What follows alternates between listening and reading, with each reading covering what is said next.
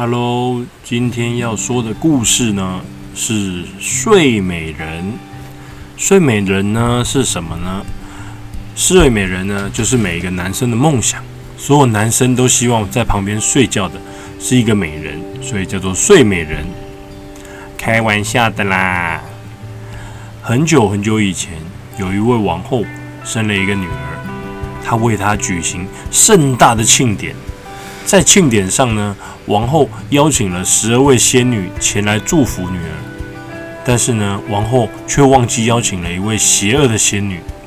那位仙女因此感到非常愤怒，为什么没有请我？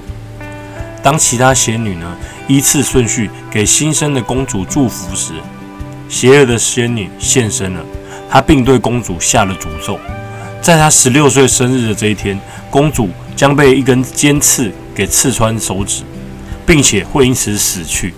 其他仙女呢，虽然无法解开这个诅咒，但是她们可以稍微减轻这个诅咒的威力，使公主不是死亡，而是睡上一百年，直到呢有一位王子来到她的城堡，并给予她真爱之吻，才能醒来。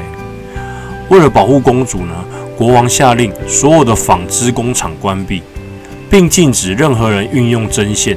就是整个国家的人都不能使用针线这种东西。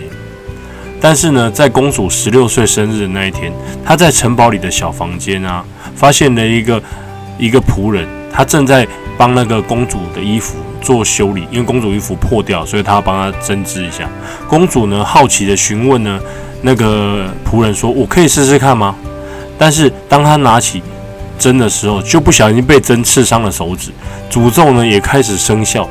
公主跟整个城堡里的人全部都陷入了沉睡之中。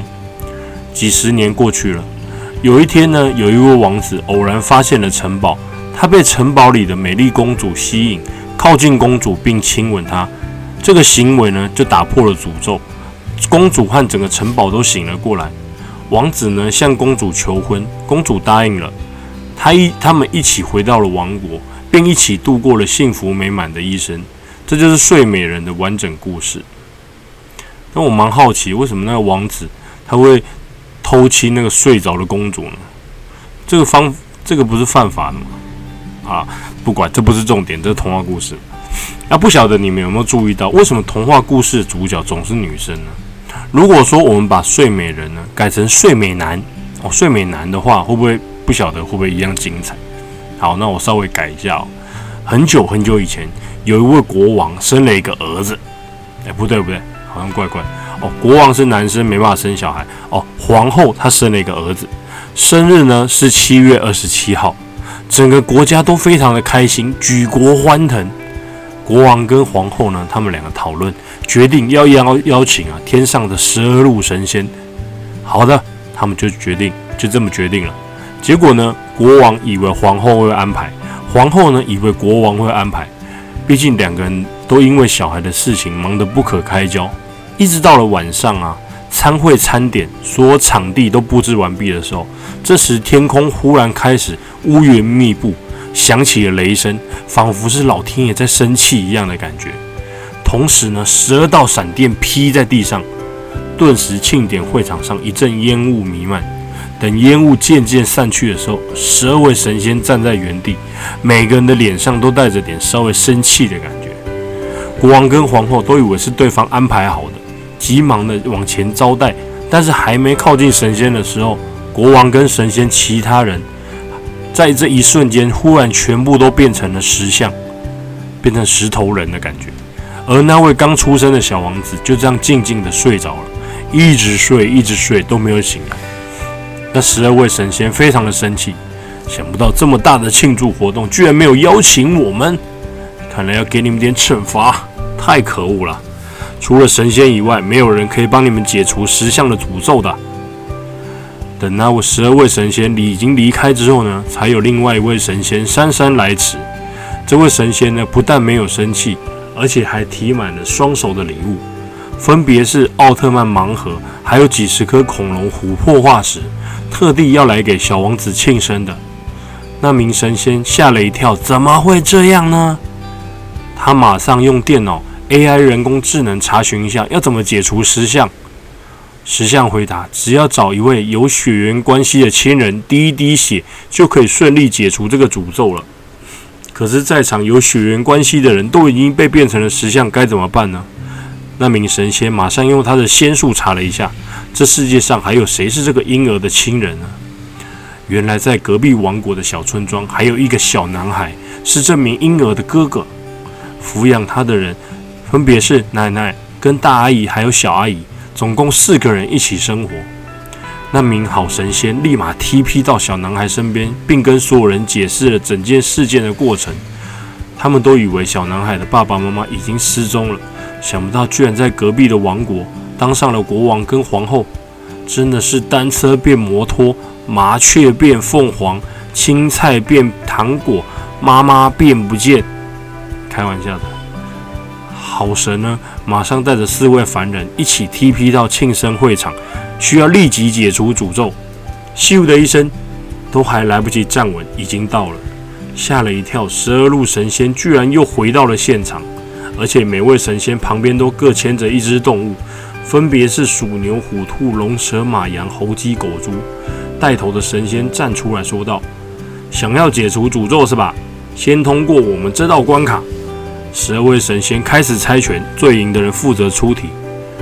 猜了五十分钟之后，终于分出了胜负，居然是牛头仙人胜出。只见牛头仙人牵着一头牛缓缓走出，那头牛居然还吃着地上的青草，看起来特别开心。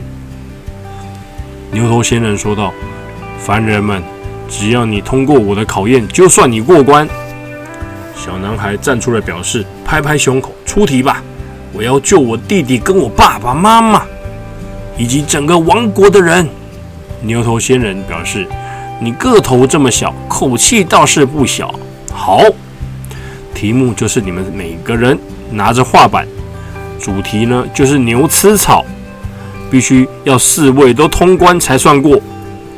四个拿着画板紧紧皱眉，心里想：画画这可是有点难到我们，而且要画牛吃草是什么意思啊？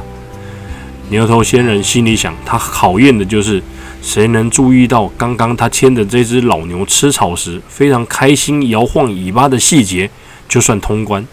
此时牛呢，早就已经被牛头仙人收起来了。没有这样子的话，才不算作弊嘛。首先，第一位参赛者大阿姨第一个举手就说：“我画完了。”牛头仙人接起画来，嘴巴念着：“哈，让我来看看啊，看看画的怎么样。”让我看看牛的尾巴是不是在摇晃啊？哎，不对，牛尾巴呢？大阿姨呢？她就画了一个牛头在吃草，脖子以下的位置完全没画，画的十分抽象，不确定是不是牛，只知道看起来像是长着牛角的一只狗吗？不对，但是大阿姨却听到刚刚牛头仙人嘴里说的话，什么牛的尾巴？牛吃草还需要尾巴吗？他很惊讶，难道天上养的牛不用嘴吃草，而是用尾巴吃草的吗？顿时，大阿姨觉得神仙的世界也太可怕了。牛头仙人觉得是自己没有说清楚主题，既然是牛吃草，好吧，牛有在吃草，就让他通过了。第二位呢，小阿姨看着自己的画，点点头，信心十足。她觉得自己画画方面是蛮有天分的。牛头仙人看到小阿姨的画，吓得差点裤子都掉了。画中是一个长着牛角的仙人，坐在桌子上，端着碗，拿着筷子，正在吃草，连尾巴都没有。撇开内容不谈，画的的确是挺细致的。牛头仙人看着画说：“这是牛吗？”小阿姨理直气壮地指着画中的牛头人说道。你看看他头上那是什么？怎么不是牛呢？这不就是牛吃草吗？牛头仙人再度摇摇头，摇摇头说：“好吧，算你通过了。”第三位奶奶登场，因为奶奶是第一次画牛吃草，而且又是因为为了要救人才要这个画画，特别紧张，所以在尾巴的地方画了又擦掉，画了又擦掉，很怕画的不好。结果完成之后，还能看出影子的感觉，还真像是在摇尾巴。牛头仙人由于前面两位的标准已经拉低了，第三位只要有画出尾巴，他已经心满意足了。接下来轮到最后一位小男孩了，他是四位选手里面画的最久的，他也举手的大声的说道：“我完成了。”当牛头仙人看到小男孩的画，血压逐渐飙升，连粗话都快忍不住说出口了：“什么东西？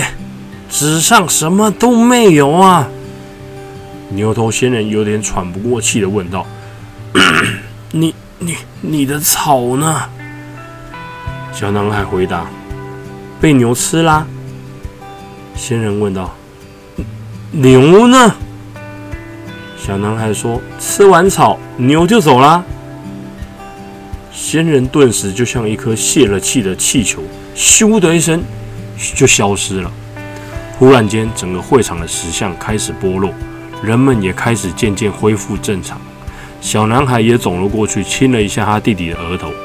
弟弟也被解除了诅咒，醒了过来，开始哇哇大哭。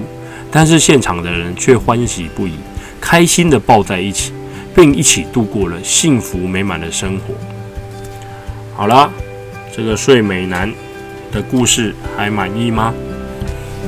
每日一题啊，请问牛头仙人这次考试的主题是什么呢？喽，拜拜喽，下次再见喽。应该是说明天见，今天礼拜四嘛，对不对？明天礼拜五，哎，明天见，拜拜，晚安，睡觉喽，不要再打电话喽。